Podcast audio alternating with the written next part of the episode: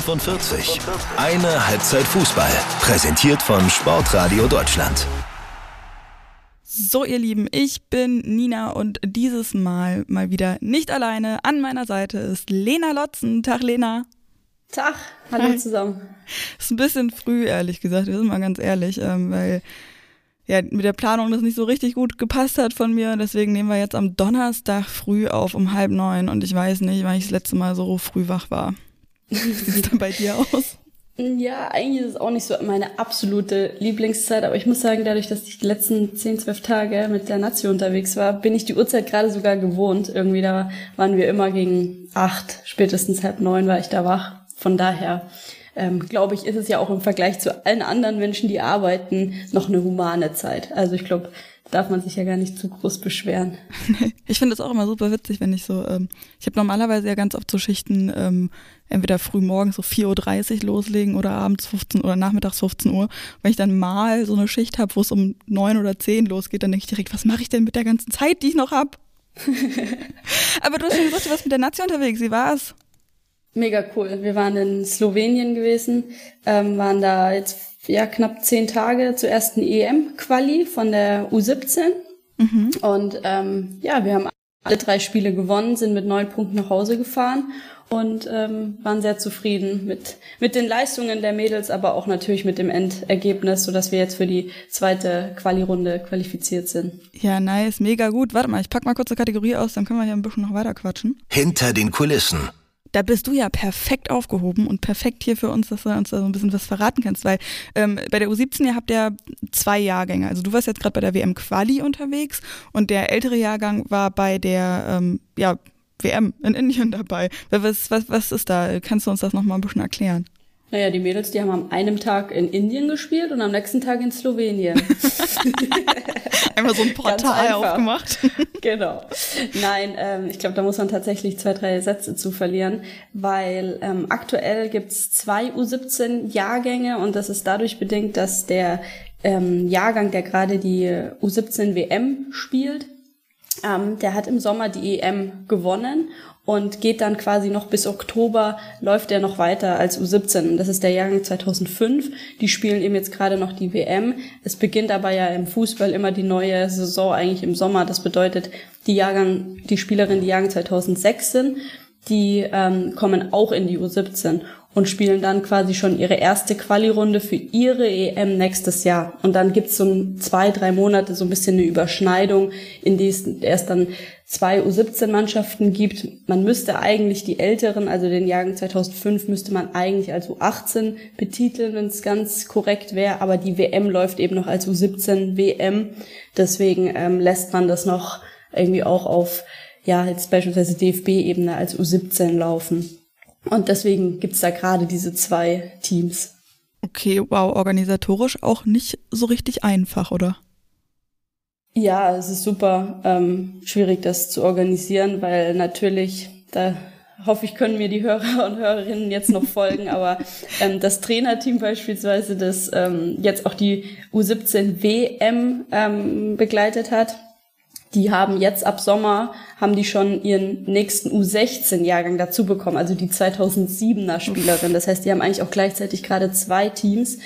Natürlich ist es mit der U16 aktuell stehen nicht so riesengroße Aufgaben an, aber ähm, es ist natürlich trotzdem auch eine wichtige Phase, um die neuen Spielerinnen, die in die U16 kommen, kennenzulernen, mit denen zu arbeiten. Und ähm, das ist schon ja nicht ohne, glaube ich, die Belastung bei der man sich auch in Zukunft irgendwie überlegen muss, ob man da nicht noch irgendwie noch ein weiteres Trainerteam mit dazu nimmt. Mhm. Denn die gleiche Problematik existiert auch oben in der U19, U20. Da gibt's auch so ein paar übergreifende und überlappende Monate, in denen ähm, ja eigentlich zwei Teams existieren, die von den gleichen Trainern trainiert werden müssen und Trainerinnen. Deswegen ähm, ja, glaube ich, nicht ganz optimal und sehr, sehr anstrengend für das jeweilige Trainerteam. Ja, und du bist da ja mittendrin dann. Genau, ich bin dann quasi gerade in dem etwas entspannteren Trainerteam, weil ähm, ich den Jahrgang habe, der jetzt, sage ich mal, die EM-Quali spielt noch aktuell und nur ein Team habe. Ähm, und ja, wir uns jetzt da glücklicherweise eben für die nächste Aufgabe im März dann qualifiziert haben. Und ähm, wir versuchen natürlich dann die anderen auch zu unterstützen und vielleicht auch mal einen Lehrgang zu übernehmen, wenn es dort dann zu viel werden sollte. Habt ihr auch nichts äh, weiter sonst irgendwie zu tun oder so?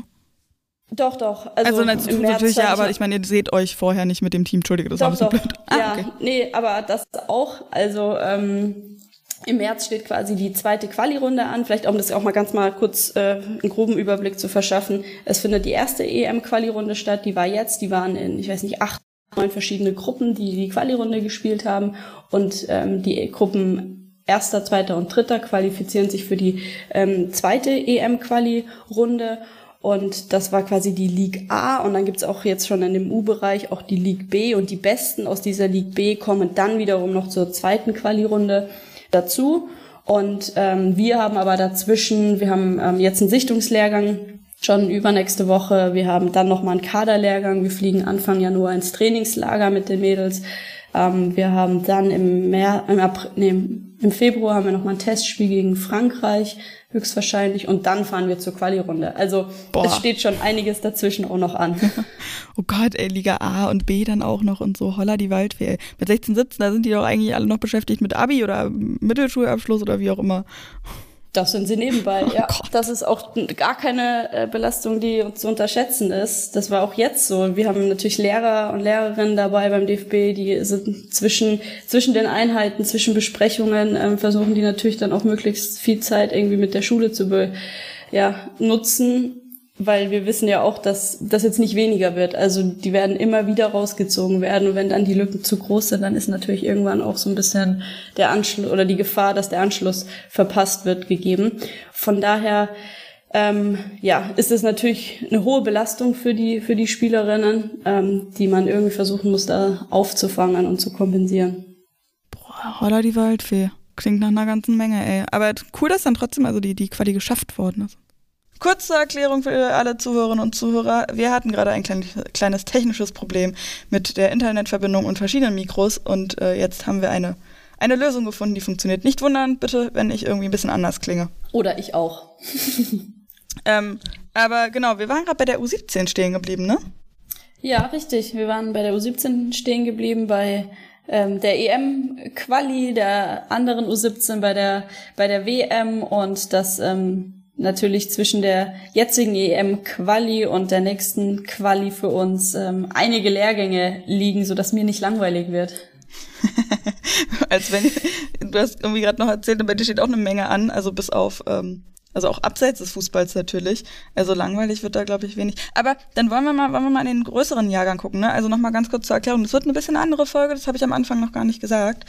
Ähm, wir werden, weil es halt schon Donnerstag ist, nicht so unbedingt auf den ähm, Bundesliga-Spieltag zurückschauen, sondern die Zeit nutzen, um auf andere Dinge zu schauen. Eben die U17, die äh, Auslosung der Weltmeisterschaft, natürlich auch im A-Team, die Champions League und auch eine kleine Bundesliga-Vorschau quasi zu machen. Das nochmal einmal kurz zur Einordnung. Deswegen, U17 Weltmeisterschaft hatten wir ja jetzt die letzten Wochen, kann man ja schon sagen, am Start. Und ähm, das war ja eine ganz gute Reise, sah es erstmal aus. Aber, aber, aber gestern hat es dann leider eine Niederlage gegeben. Ja, leider, muss man tatsächlich so sagen.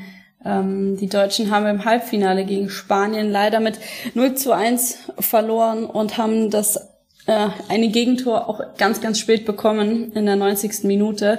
Ähm, ja, sehr, sehr traurig oder bitter für die Mädels, die echt eine super WM gespielt haben. Die waren jetzt die letzten, ja, fast vier Wochen in, in Indien. Ähm, haben natürlich jetzt auch noch ein Spiel vor der Brust, so mit ähm, dem Spiel um Platz drei, aber ich glaube, da ist man einfach in dem Moment nur enttäuscht und ähm, traurig, dass man dann den letzten Step nicht geschafft hat, dass man es dann nicht ganz ins Finale geschafft hat.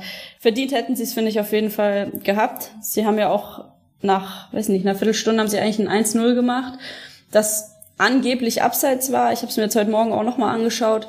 Ich weiß nicht. Also ich finde es echt eine haarscharfe Entscheidung und ähm, trotz ähm, Video ähm, Assistant, also die haben, ähm, das war auch eingeführt dort gehabt. Und ich finde, es ist nicht ganz klar, ob es abseits ist, ehrlich gesagt. Es ist haarscharf. Okay. Ich habe das gar nicht so gesehen, aber ähm, ich fand das auch krass, weil ich ähm, auch ein paar Spiele gesehen habe, war auch ähm, dann, als ich das erste Mal eben den Videoschiedsrichter da hab eingreifen sehen, habe ich gedacht, hey krass, stimmt, bei der U17-Weltmeisterschaft ist der ja auch mit am Start. Da war ich ehrlich gesagt ganz schön überrascht. Ja, ich auch. Also es ist, glaube ich, auch so eine Testphase gewesen. Es hat auch, wenn man so ein bisschen die Spiele beobachtet hat, ähm, eine gewisse Zeit ähm, gebraucht. Man regt sich ja manchmal schon in der Bundesliga bei den Männern drüber auf, dass jetzt irgendwie zwei Minuten da gewartet wird und überlegt wird und dann die Entscheidung erst fällt. Aber das war nichts im Vergleich zu der WM. Also da waren teilweise fünf Minuten irgendwie Wartezeit, Boah, ja. bis die Schiedsrichterin überhaupt rausgelaufen ist und sich das angeschaut hat. Also da hat man schon gemerkt, dass es noch an ein paar Ecken hapert. Aber ich finde es cool, dass es ausprobiert wird. Mhm. Umso bitterer ist es dann, finde ich, dass so eine Entscheidung getroffen wird, die nicht klar ist. Also vielleicht für alle, die es nicht gesehen haben, aber es war eine Ecke, die kurz angespielt wird und die, die den Ball kurz angespielt hat, läuft nach. Und in dem Moment, wo die andere den Ball noch stoppt, steht sie eigentlich nicht im Abseits und sie hat den Fuß noch auf dem Ball. Also es war eine super komplizierte Situation, oh. muss man auch ehrlich sagen. Ähm, aber deswegen finde ich, oder ist es noch ja, schlimmer für die Mädels, wenn man dann weiß, deswegen ist man nicht weiter. Und dann in der 90. Minute halt auch das Gegentor. Ach, richtig bitter. Ja. Ja, und was man auch noch dazu sagen muss, ich weiß nicht, ob das auch jeder so mitbekommen hat, die Cheftrainerin Fritzi Kromp, die konnte auch ja. leider gar nicht bei der Mannschaft dabei sein. Die war in Corona-Quarantäne und war zwar eigentlich negativ getestet und ähm, ja, wäre eigentlich fit gewesen, aber durfte aufgrund von FIFA-Regularien nicht dabei sein. Ich glaube, das ist dann in dem Moment auch nochmal äh, ja, bitterer, beziehungsweise sehr, sehr schlimm für eine Cheftrainerin, dann nicht am Platz unten bei der Mannschaft äh, stehen zu können. Auch wenn es natürlich Julia Simic und Melanie Behringer super gemacht haben und ich glaube, sie sich keine bessere Vertretung hätte vorstellen können. Aber ich glaube, das ist schon sehr, sehr schlimm, dann da so machtlos irgendwie zu sitzen. Na klar, aber Corona war ja sowieso ein Thema, auch einige Spielerinnen ausgefallen und so weiter, ne? Das war genau. jetzt nicht, nicht so richtig einfach. Ich glaube, äh, mit Hitler auf jeden Fall. Mhm. Äh, die ist ausgefallen und war ja auch irgendwie, da, die hattest du ja auch mitgenannt. Wir haben ja ähm, vor bisschen mehr als vier Wochen, glaube ich, auch schon mal drüber gesprochen. Da hattest du so ein paar Namen uns genannt und sie eben auch mitgenannt, dass man auf sie ein bisschen gucken könnte ähm, oder sollte.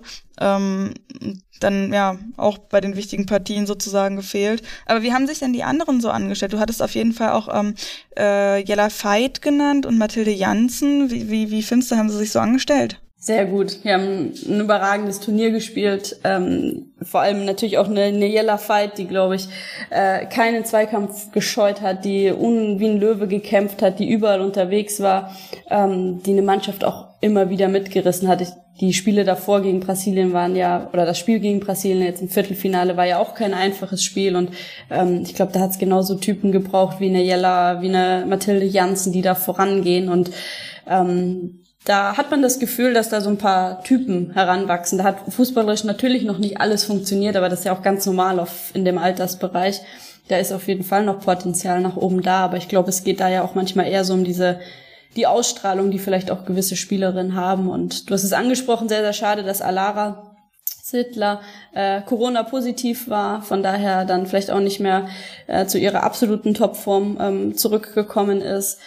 Aber ja, muss man aktuell mit leben. Das ist ja, leider eben. das leidige Thema Corona. Nee, aber ich fand, dass ähm, trotzdem man auch eben ähm, genau das gesehen hat, was ich auch beim A-Team so toll fand, einfach dieses, dieses, ja, dieses Teamgefühl, das hat man dann schon gesehen auf dem Platz auch irgendwie, wie sie sich auch füreinander gefreut haben und so weiter. Das war irgendwie echt, ähm, ja, sehr cool zu sehen und irgendwie fand ich dann halt wirklich auch interessant, diese Parallele dann zum A-Team, bei dem das ja auch so ähnlich war, gerade im Sommer.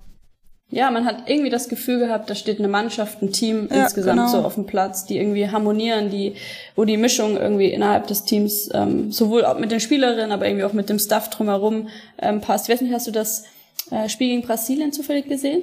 ja, genau, ja, ja, da war ich in der Redaktion beim Sportradio, genau, da haben wir das irgendwie auch äh, alle zusammen geguckt, ja. Genau, und da haben die auch nach dem Spiel, der Kreis, der wurde nicht nur auf dem Platz gemacht, alle von der Tribüne, die kamen irgendwie runter an die, an die ähm, Absperrung quasi und der Kreis wurde so über den Platz, über die Absperrung hinüber weggemacht und ich ja. finde, das sind so Kleinigkeiten, aber die am Ende meiner Meinung nach oft so ein Team ausmachen, ob da irgendwie alle dazugehören oder ob das so ein Einzel Kampf ist. Es hat sehr, sehr viel Spaß gemacht. Aber jetzt, wo du sagst, na, auch ähm, beim Brasilien-Spiel, da war auch irgendwie das, da, da war auch irgendwie der Eingriff vom VAR, der so Ewigkeiten gedauert hat. Mhm. Da standen wir auch alle rum und haben uns halt A, irgendwie ähm, ein paar dann noch gesagt, hey krass, bei der U17 gibt's ein VAR und dann aber auch, meine Güte, das dauert aber ganz schön lange.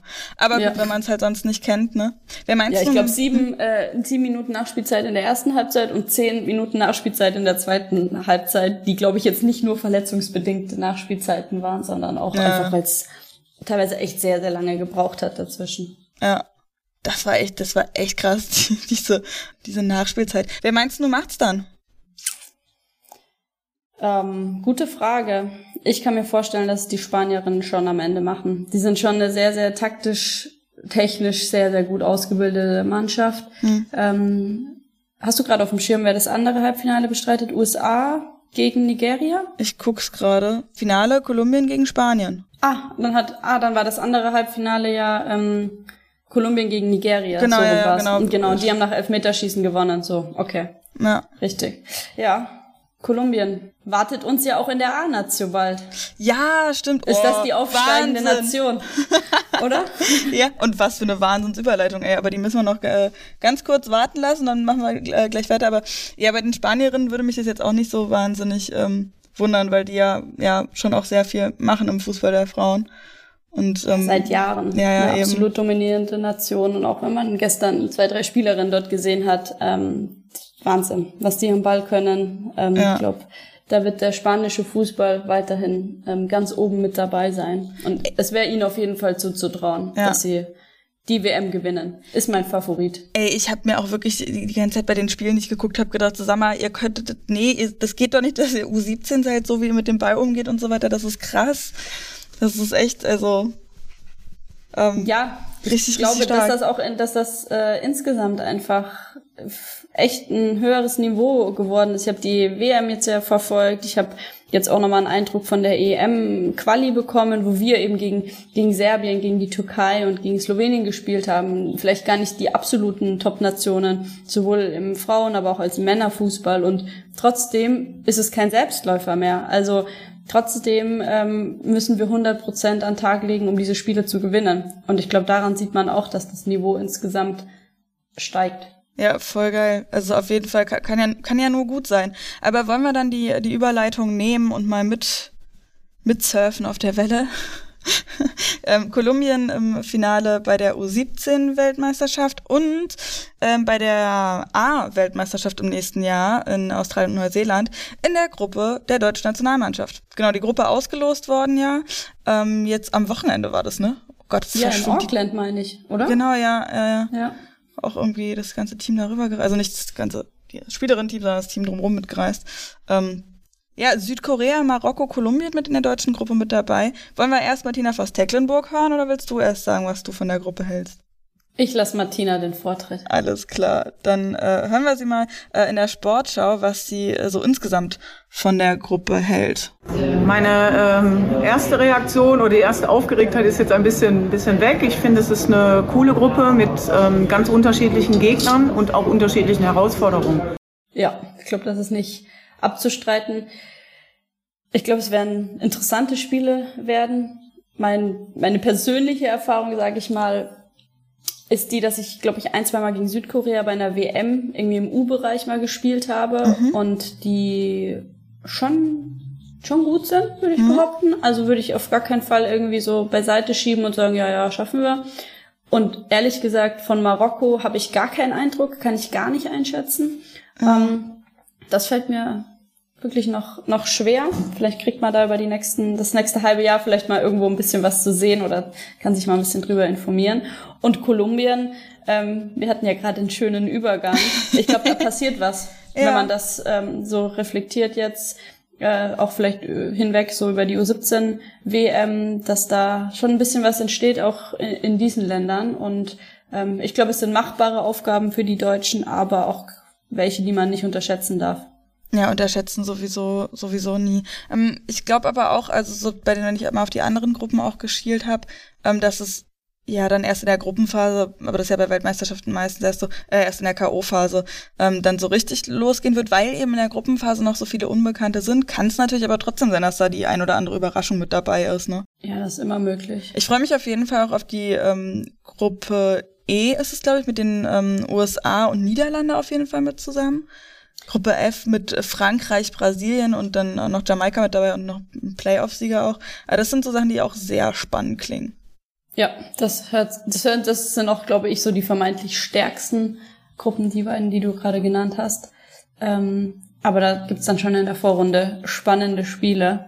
Ähm, und tendenziell glaube ich auch, dass es so Richtung Viertelfinale bei einer WM erst so die richtigen Brocken jetzt beispielsweise auch für Deutschland warten. Hm. Aber ähm, ich glaube, man darf, wie gerade schon gesagt, nie und überhaupt nicht ähm, aktuell irgendwelche Mannschaften unterschätzen, weil da irgendwie überall was passiert und ja. die Teams dann irgendwie doch taktisch und auch technisch besser geworden sind, ähm, dass sie jedenfalls defensiv gut stehen können. Wollen wir nochmal Martina Voss-Tecklenburg zu äh, einem der anderen Teams äh, in der Gruppe hören? Und wenn ja, welche? Das Team. Mich würde Marokko interessieren. Ja, dann hören wir doch da mal rein. Äh, Martina Voss-Tecklenburg wieder bei der Sportschau. Und dann Marokko, das erste Spiel für uns bei dieser WM. Ja, das ist so die Mannschaft, die, die man so gar nicht auf der Landkarte hatte. Und sie haben sich äh, zu Recht qualifiziert. Und von daher ist das eine Mannschaft, die wir wirklich noch gar nicht kennen. Aber wir freuen uns darauf, dass wir drei völlig unterschiedliche Gegner haben. Ja, auch von völlig unterschiedlichen Kontinenten. Ja. Aber das macht's ja auch spannend. Also ja. ich glaube auch, dass das war jetzt auch für die U17-Mädels bei der WM so interessant. Davor noch nie gegen irgendwie einen anderen Kontinent groß gespielt gehabt und ähm, dann kommt irgendwie eine ganz andere Spielweise, ganz andere Spielertypen irgendwie auf einen zu, ähm, was ja auch wieder eine Herausforderung darstellt. Ja, voll. Und äh, ne, in der Vorbereitung jetzt auch irgendwie ein halbes Jahr oder was noch, ähm, sich dann auf die Teams irgendwie erstmal einzuschießen, super, super spannend. Ich freue mich sowieso tierisch auf diese Weltmeisterschaft. Also ähm. ich mich auch. Fährst du hin? Ähm, vor das muss ich noch mal gucken. Müssen wir auch gucken, wie das mit dem Podcast ist und so weiter. Ich hätte total Bock, weil ich ehrlich gesagt auch mal, ich hatte früher mal ähm, so nach der zehnten Klasse oder was überlegt, ein Auslandsjahr zu machen und wollte da auch nach Neuseeland und hätte da schon richtig Bock drauf. Also ja. Und einfach da vor Ort sein. Also eigentlich, eigentlich, ja, ich muss es machen. Ich, ich habe okay, eigentlich gar keine das andere war die Antwort, die ich hören wollte. du fährst du hin?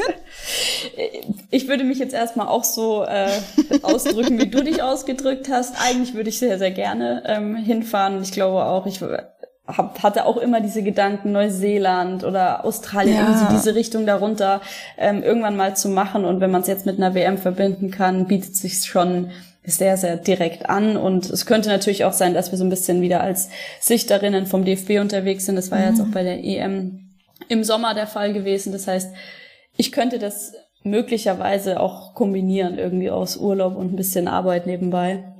Ähm, aber mal abwarten. Also ja, ich muss, muss ich mir jetzt mal Gedanken machen. ja.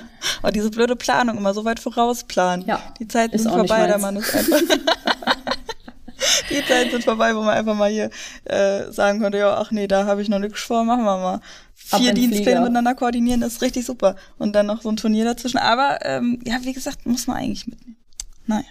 Aber wenn wir schon äh, bei, bei Favoriten und nicht äh, unterschätzen und so weiter waren, machen wir den Deckel mal drauf auf die Nationalmannschaft und äh, widmen uns folgendem. Das war der Spieltag. Und zwar nicht der Bundesligaspieltag, sondern der Champions League Spieltag.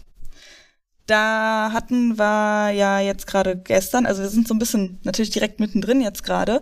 Ähm, heute Abend, Donnerstag, wie gesagt, nehmen wir auf, Donnerstag früh, gehen noch ein paar andere Spiele mit an den Start. Ähm, Bayern zum Beispiel spielt.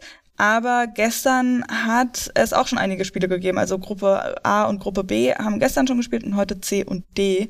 Und da hatten wir ähm, ein ja, relativ kurzes, schmerzloses äh, oder für ein Team sehr schmerzvolles. Äh, 8 zu 0 von Chelsea gegen Vlasnia Skoda aus Albanien, die albanischen Vertreterinnen. Und äh, Real Madrid gegen Paris Saint-Germain mit 0 zu 0. Und äh, Wolfsburg bei Slavia Prag mit 2 zu 0. Aber da sprechen wir gleich noch ein bisschen genauer drüber, weil ich fand auch Real gegen PSG bisschen schade eigentlich, dass es 0-0 ausgegangen ist, oder? Ja, absolut. Ich glaube, wenn man diese Namen alleine hört, dann denkt man so, oh, da passiert auf jeden Fall in der Offensive was. Und ich glaube, das Bild drückt oder man hat das vielleicht so ein bisschen vom Männerfußball, aber ich glaube, das kann man auch auf den Frauenfußball mittlerweile übertragen, weil da Top-Spielerinnen in beiden Reihen ähm, unterwegs sind. Deswegen, ich war auch so ein bisschen, dachte ich so, ah, ich hätte irgendwie ähm, mit ein bisschen mehr gerechnet, aber manchmal sind ja genau diese Spiele, wo man sich so viel erwartet, die Spiele, bei denen dann doch nicht so viel passiert, weil beide Mannschaften erstmal darauf aus sind, gut zu stehen, ähm, eine gute defensive Leistung zu absolvieren. Ja. Und gar nicht so dieses Feuerwerk nach vorne komplett abbrennt. Ja. Voll. Aber sehr interessantes Bild dann da in der Gruppe A, die ich ja auch einen absoluten Kracher finde. Also Chelsea, Real Madrid, PSG und ja. dann ja, Vlažnja Skoda. Ich hoffe, ich spreche es richtig aus, aus Albanien. Ähm, ja, PSG mit nur einem Punkt bisher. Äh, sehr interessant. Und dann hatten wir eben ähm, Wolfsburg bei Slavia Prag. Und ich weiß nicht, ähm, wie es dir geht, Lena, aber ich finde ja so ein bisschen, das soll jetzt nicht abwertend klingen oder so, aber die Gruppe B, die stinkt schon echt gewaltig ab gegen die anderen, oder?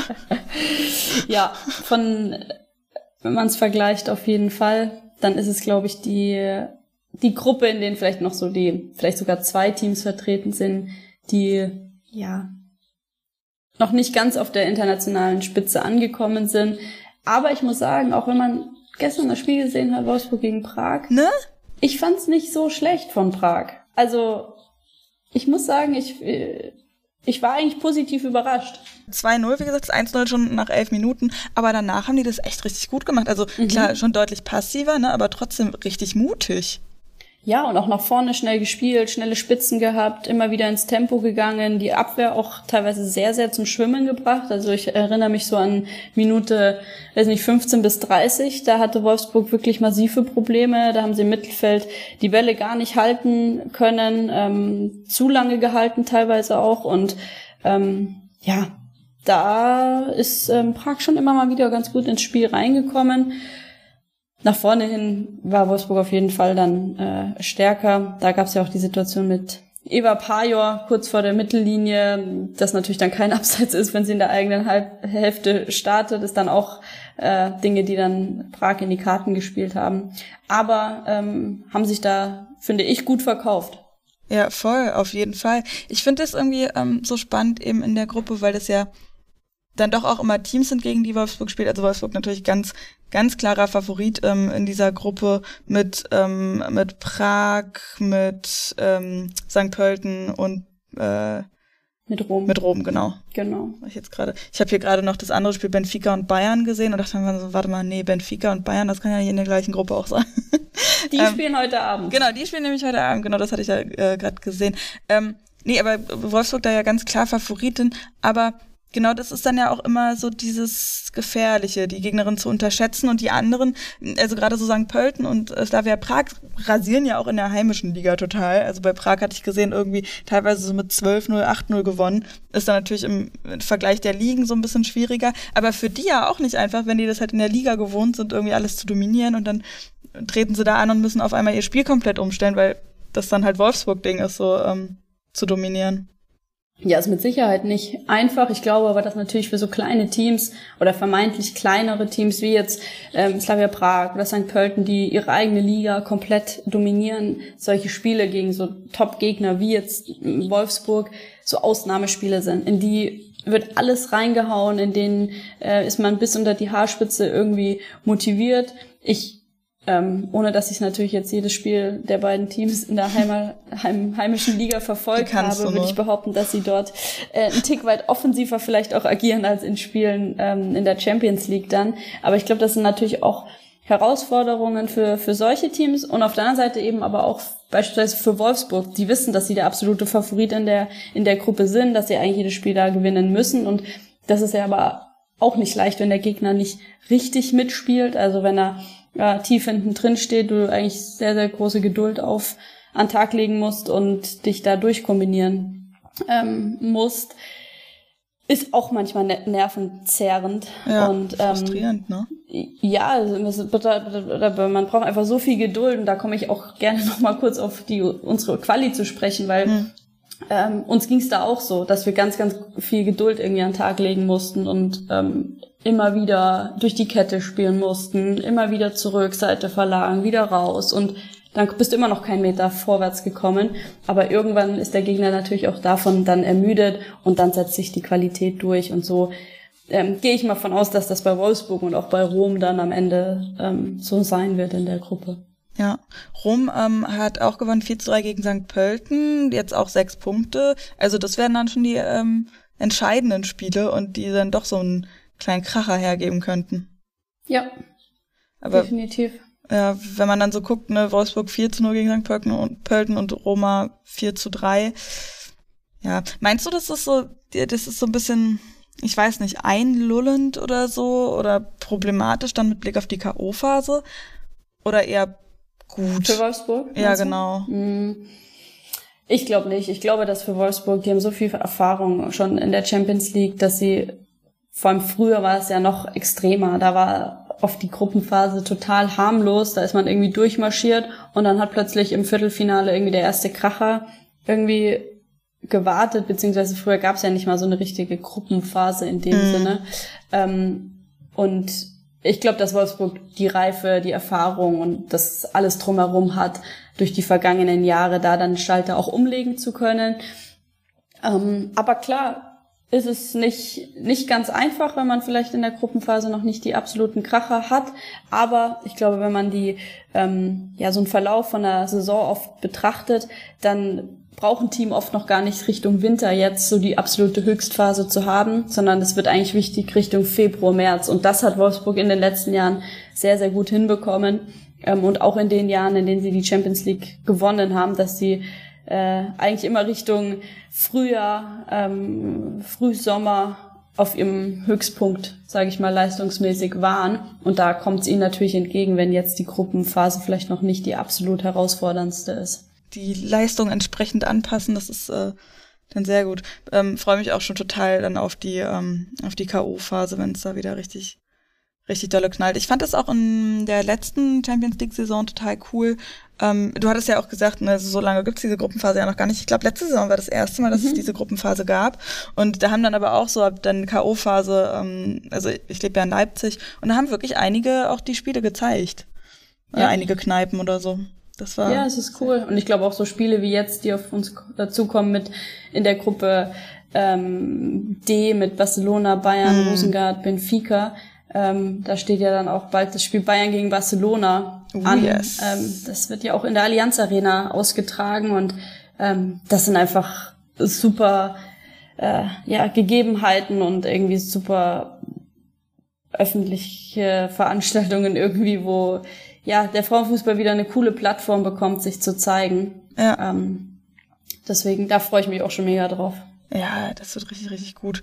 Ähm, Bayern vorher aber ja noch gegen, gegen Benfica, das haben wir auch schon kurz angesprochen. Was erwartet uns denn da? Kannst du uns da so eine kleinen, kleine Erleuchtung verschaffen? Ich muss sagen, Benfica, ähm, portugiesische Liga, ist, glaube ich, auch im, im Kommen. Ich habe letztes Jahr einmal das Spiel Bayern gegen, ich glaube, da ich, ich meine, das war Sporting letztes Jahr, die mit in der Champions League waren. Ich glaube, das war auch Benfica War selber. auch Benfica? Ja, ja, genau. Okay, ja. dann habe ich sogar einen direkten Eindruck eigentlich noch.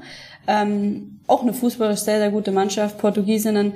Ähm, auch da passiert einiges. Ähm, da äh, werden viele Spielerinnen ähnlich wie spanische Spielerinnen ein bisschen ausgebildet. Ich finde, da kann man so ein bisschen eine Parallele ähm, ziehen. Technisch gute Spielerinnen, sehr, sehr wendig, eklig zu spielen, auch irgendwie so ein bisschen ausgepufft, die auch mal äh, ein cleveres äh. Foul. Ja, so ein bisschen sollte nicht negativ Ja, klingen, sondern nee, nee, so nee, clever einfach. Ja. Clevere Spielerinnen und ich glaube, das wird kein Selbstläufer für Bayern, muss ich ehrlich sagen.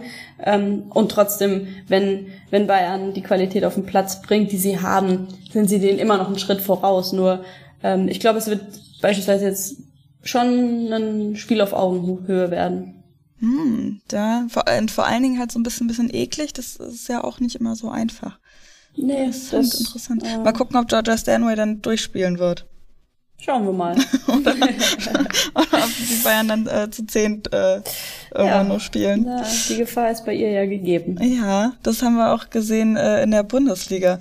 Wenn wir da jetzt den Bogen rüberziehen, da hatten wir ja, haben wir ja auch schon gesagt, ähm, das Topspiel schlechthin. Wolfsburg gegen Bayern München am Sonntag, 16 Uhr. Fand ich von der Uhrzeit auch so ein bisschen schade, ehrlich gesagt.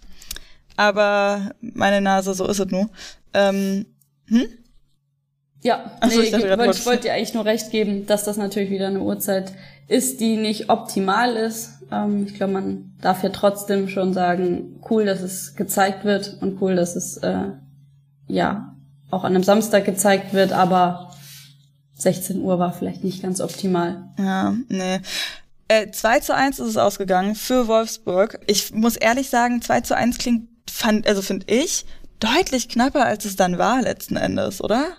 Ja, definitiv. Also Wolfsburg war die dominierende Voll. Mannschaft. Bayern war total am Schwimmen, auch die ersten 60, 70 Minuten gefühlt. Also mhm. da hätte auch, äh, es hätte auch 3-4-0 stehen können. Bayern hatte gar keinen Zugriff irgendwie gehabt und Wolfsburg hat sich da schon äh, ja fast ein bisschen leicht getan gegen Bayern. Mhm. Deswegen 2-1 hört sich jetzt irgendwie nach einem knappen Ergebnis an. Ich glaube, Bayern ist an Richtung Ende schon aufgewacht und haben dann doch nochmal äh, Druck ausüben können und dann ist es natürlich auch eine Qualität, vielleicht davor nicht vier Tore zu fangen, sondern nur zwei, um ja. dann doch irgendwie das Spiel nochmal drehen zu können oder irgendwie, dass es dann doch nochmal in eine andere Richtung kippen könnte. Ja, also da war wirklich dann hinten raus die, die, die, die Defensive bei Wolfsburg teilweise richtig durcheinander. Aber ich finde es irgendwie so krass, dass das sind die beiden Top-Mannschaften im deutschen Fußball und die eine dominiert die andere über 60 Minuten mindestens einfach mal so krass weg. Fand ich irgendwie auch ein bisschen ja, irgendwie bezeichnen dann doch, weil wir uns ja doch irgendwie ein bisschen freuen, ah ja, der Zweikampf Wolfsburg, Bayern, jetzt vielleicht noch so mit Frankfurt auch und ähm, noch anderen Teams, die da ein bisschen hochkommen, aber vor allen Dingen ja die beiden Teams und dass es dann doch so deutlich vom Spielerischen her war. Also, ja. Ich glaube, dass es natürlich auch eine Momentaufnahme ist. Ich traue Bayern auch auf jeden Fall zu, dass sie da auch ähm, Wolfsburg Richtung, sag ich mal, Meisterschaft schon auch ärgern können und dass vielleicht auch ein Rückspiel nochmal ein anderes dann werden wird. Ähm, mhm. Bayern natürlich auch von einigen Verletzungssorgen mit Julia Gwynn und so weiter geplagt. Ein neuer Trainer, vielleicht funktioniert auch noch nicht alles 100 Prozent. Sind, glaube ich, auch Faktoren, die man nicht ganz außer Acht lassen darf. Aber ähm, ja, ich gebe dir da grundsätzlich schon auch recht, dass man sich, glaube ich, da an der Spitze auch vielleicht noch einen engeren Zweikampf auch in so direkten Duellen ja. wünscht oder eigentlich vielleicht auch erhofft. Ja, aber wie du gesagt hast, auch nur eine Momentaufnahme erstmal. Ähm, was aber dafür sorgt, dass Bayern jetzt auf dem dritten Platz nur ist, weil nämlich Eintracht Frankfurt äh, 3 zu 2 gegen Duisburg gewonnen hat. Und die stehen jetzt auf dem zweiten Platz. Ja. Und haben drei Punkte mehr als Bayern. Das finde ich auch krass.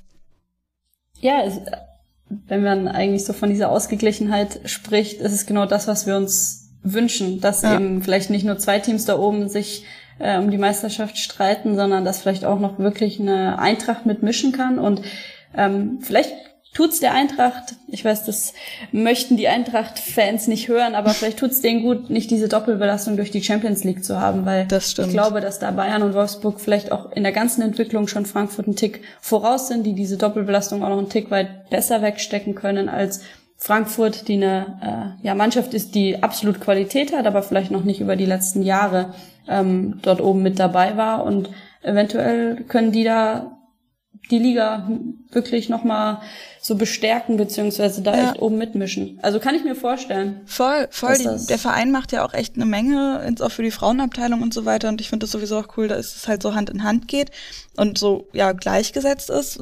Männer- und Frauenabteilung finde ich super cool. Und ähm, die Spielerinnen, die sie haben, sind halt auch einfach ähm, wahnsinnig gut. Und was mich total gefreut hat, Laura Freigang gibt ihr Comeback nach Schulterverletzung und legt aber sowas von ein gutes Comeback hin. So und, muss es sein, oder? Ja, macht direkt mal einen Dreierpack. Hat sie jetzt die Messlatte hochgesetzt für die nächsten Spiele, würde ich sagen. ja, dann Viererpack, Fünferpack und so weiter. Genau. Nee, aber das fand ich richtig, richtig toll. Also sie war ja doch ziemlich lange raus, ne? Also seit, seit dem Auftaktspiel direkt, ne? Ja. Ich Krass. glaube, ja, genau, gegen Bayern. Da hat sie sich direkt verletzt gehabt. Ja. Mega Comeback. Nach so einer Verletzung überhaupt, glaube ich, wieder zu spielen, ist schon erstmal so dieser erste Step und dann irgendwie direkt dreimal rein zu netzen. Ja. Ähm, da kann man sich nur für eine Spielerin freuen, glaube ich. Was für eine Geschichte. Das tun wir, auf jeden Fall. Äh, in der neunten Minute schon das 1-0 und dann 51. und 57. nochmal äh, jeweils einen draufgesetzt. Wahnsinn. Super cool. Ähm, freuen wir uns, glaube ich, alle drüber, sie wieder ein bisschen, bisschen öfter zu sehen. Dann ähm, ja. Aber Duisburg hat es trotzdem gut gemacht. Ja, oder? voll. voll. Also, ich bin also sowieso von den Aufstiegsteams so beeindruckt. Ja, ne? Ich auch. Also vor allem Duisburg bin ich gespannt. Ja, was da noch so kommt. Ja. Ähm, auf jeden Fall haben ja diese beiden auf Aufstiegsteams, wenn wir mal vorausschauen. Nach dem Spiel ist vor dem Spiel. Ja, die Aufstiegsteams mit echt harten Aufgaben dann vor der Brust jetzt am nächsten Spieltag. Das ist dann der sechste Spieltag, ne? Ja. Genau. Meppen gegen die Bayern, Holla die Waldfee und Duisburg gegen Köln, was auch nicht so leicht wird. Nee, also ich würde mal sagen, ich glaube für Meppen ist das Duell ein bisschen ein härteres. weißt du, ob die spielen die in München oder? Äh, nee, ich glaube in Meppen. Meppen, okay. Mhm. Ja, in München wäre schon, das wäre nochmal noch mal Das wäre nochmal eine Nummer, genau, das wäre nochmal ein Tick drüber. Ähm, aber ich glaube auch so wird es natürlich sehr, sehr schwierig werden ja. für Meppen.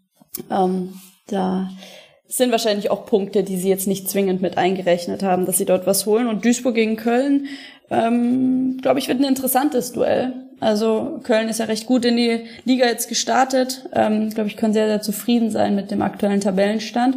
Aber wie gerade angesprochen, Duisburg darf man auch absolut nicht ähm, beiseite legen, sondern ja. ähm, mischen da schon immer wieder ganz gut mit. Und ähm, ja, ich bin, ich bin gespannt. Könnte Duell auf Augenhöhe werden. Auf jeden Fall. Köln gerade Sechste, Duisburg Neunte. Fünf Punkte trennen die beiden. Aber ja, Köln macht es richtig, richtig gut, super gestartet und Duisburg halt aber auch, also die kämpfen vor allen Dingen, die trauen sich was, finde ich mittlerweile auch am Anfang, fand ich, hat man das eher bei Meppen gesehen, dass sie sich trotzdem irgendwie auch nach vorne was trauen und Duisburg so ein bisschen sich erstmal auf die Defensivarbeit sozusagen gestützt hat, aber jetzt kommen die auch so ein bisschen, gerade gegen Köln bin ich da echt äh, sehr, sehr gespannt, wie diese beiden Teams dann aufeinandertreffen werden. Freitagabend 1915, auch eine gute Uhrzeit. Eine perfekte Uhrzeit. Ich habe es geliebt, Freitagabend zu spielen. Ich fand, das waren die coolsten Spiele. Ah, geil. Ja, und dann, wenn auch schon so ein bisschen dunkel ist und so. Ja. Ich find's auch immer richtig cool, wenn so Cheat-Wetter ist und dann zu gewinnen. Das ist doch auch saugeil, oder? Mega. Auch wenn, wenn man es vielleicht nicht mehr jetzt hören kann, aber wir haben in sehr in äh, Slowenien auch mit ähm, unserer U17 gegen Slowenien in genau so einem Spiel gespielt. Mit Regen ununterbrochen. Die Mädels waren nur im Schlamm, in allem gelegen. Wir kriegen eine rote Karte und haben das Spiel dann eben gedreht. Also aus einem äh, 1-0 Rückstand ein 2-1 gemacht. Und da, das, das sind die besten Spiele. Geil. Da, das wird äh, im Kopf fotografiert und äh, an die Wand gehangen. Ja. Saugeil, ey. Samstag geht's dann weiter mit Hoffenheim gegen Frankfurt, was auch super spannend wird, weil die beiden Teams ja auch gerade offensiv ein bisschen was hergeben und auf jeden Fall viele Tore versprechen seit, ähm, so in den letzten Spielen. Ich auch, ähm, freue ich mich auch sehr, da wird's auf jeden Fall. Oder es wird auch so ein 0 zu 0 wie bei Juve gegen PSG. Jetzt nicht unbedingt um Hoffenheim und Frankfurt mit Juve und PSG zu vergleichen.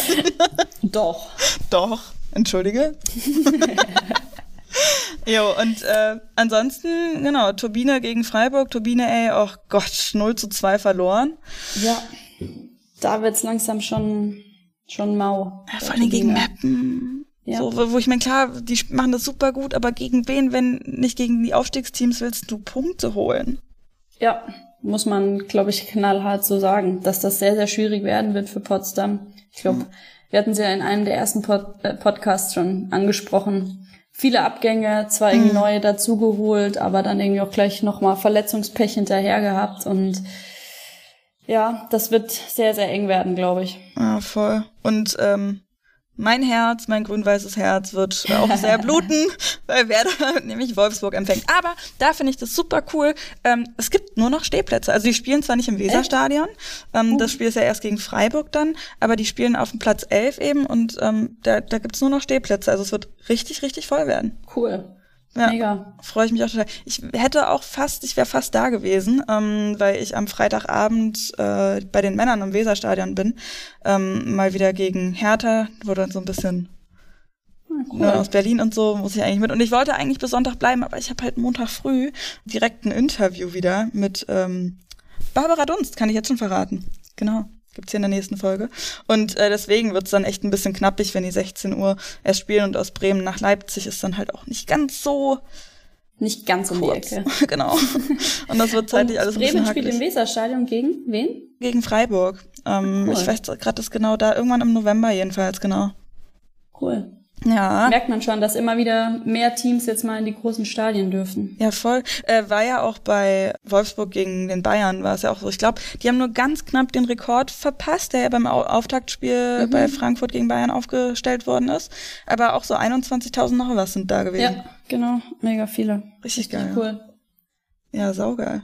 Lena, was sonst so passiert ist in äh, der Welt des Fußballs der Frauen. Ähm, mein lieber Kollege Matthias Witte vom Sportradio hat uns wie immer, also nicht wie immer er, aber wir haben wie immer die News für euch am Start, was sonst so los war. Caroline Smith-Nielsen beendet Karriere. Grund für diese Entscheidung seien anhaltende Verletzungsprobleme, teilte die ehemalige Kapitänin der Turbine Potsdam via Instagram mit. Schmid-Nielsen war 2018 zu Turbine gewechselt und hatte nur kurz danach einen Knorpelschaden im linken Knie erlitten.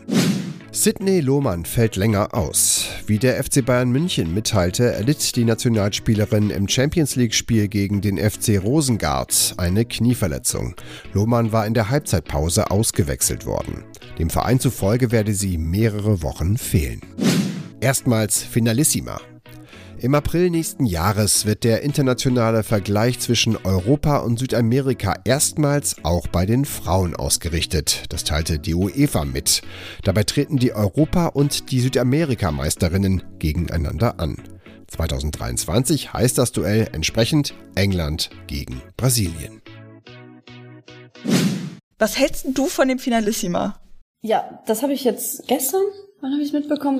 Das ist ja noch gar nicht so lange draußen. Ja. Ähm, interessant, muss ich sagen. Also ähm, ich habe ehrlich gesagt noch gar nicht so eine richtige Meinung. Ich find's cool. Ich glaube, hm. je mehr coole Spiele auf uns warten, wo irgendwie vielleicht auch eben nicht nur Europa irgendwie die besten Teams gegeneinander spielen, sondern eben auch mal der ähm, südamerikanische ähm, Meister gegen den europäischen spielt, ähm, und auch nochmal so kurz vor einer WM, glaube ich, zieht, zieht die Leute, bringt Aufmerksamkeit und ähm, ich glaube, dass das ein mega cooles Ereignis werden kann, vor allem natürlich auch in Wembley, im Wembley-Stadion in England. Also besser geht's nicht. Nee. Ich glaube, ähm, genau solche Dinge braucht es irgendwie auch im, im Frauenfußball, dass ähm, diese Begeisterung und diese Neugier vielleicht auch da ist, ah, was passiert denn woanders, was passiert in anderen Ländern, wie ist da das Niveau und so weiter. Und da ist Brasilien England hört sich nach einem mega coolen Duell an. Auf jeden Was Fall. denkst du? Ja, ich, ich, bin, ich bin so ein bisschen hin und her gerissen, ehrlich gesagt, weil ähm, ich finde es so, so, so ein bisschen witzig, wie unterschiedlich die Wahrnehmung ist. Ähm, und ich hasse mich gerade selber dafür, dass ich diesen Vergleich mache. Aber bei den Männern ist dann sofort immer dieses, oh ja, noch ein Spiel und die wollen nur noch mehr Kohle und so weiter und alle sind genervt. Und bei den Frauen ist es dann halt so, ja cool, wir brauchen aber diese Aufmerksamkeit. Und da bin ich selber auch voll mit dabei. Also, dass ich ähm, diese beiden unterschiedlichen Wahrnehmungen habe, weil ich finde das auch mega cool. Gerade ey, mit Brasilien gegen England, das wird super, super geil. Deswegen, ich freue mich da auf jeden Fall total drauf. Aber gleichzeitig hat es auch so ein bisschen so ein, so wie so ein Spiel um Blumentopf ein bisschen, mhm. weil so richtig, ja, ich meine, Weltmeisterschaft haben wir auch noch. Warum machen wir dann irgendwie Europa gegen Südamerika und gibt's dann noch irgendwie Nordamerika gegen Südamerika und irgendwie Südamerika gegen ähm, Asien nochmal extra? Oder das, das so ein bisschen, hm, ja, also ich glaube, mal auf deinen Vergleich mit dem Männerfußball da zu sprechen zu kommen.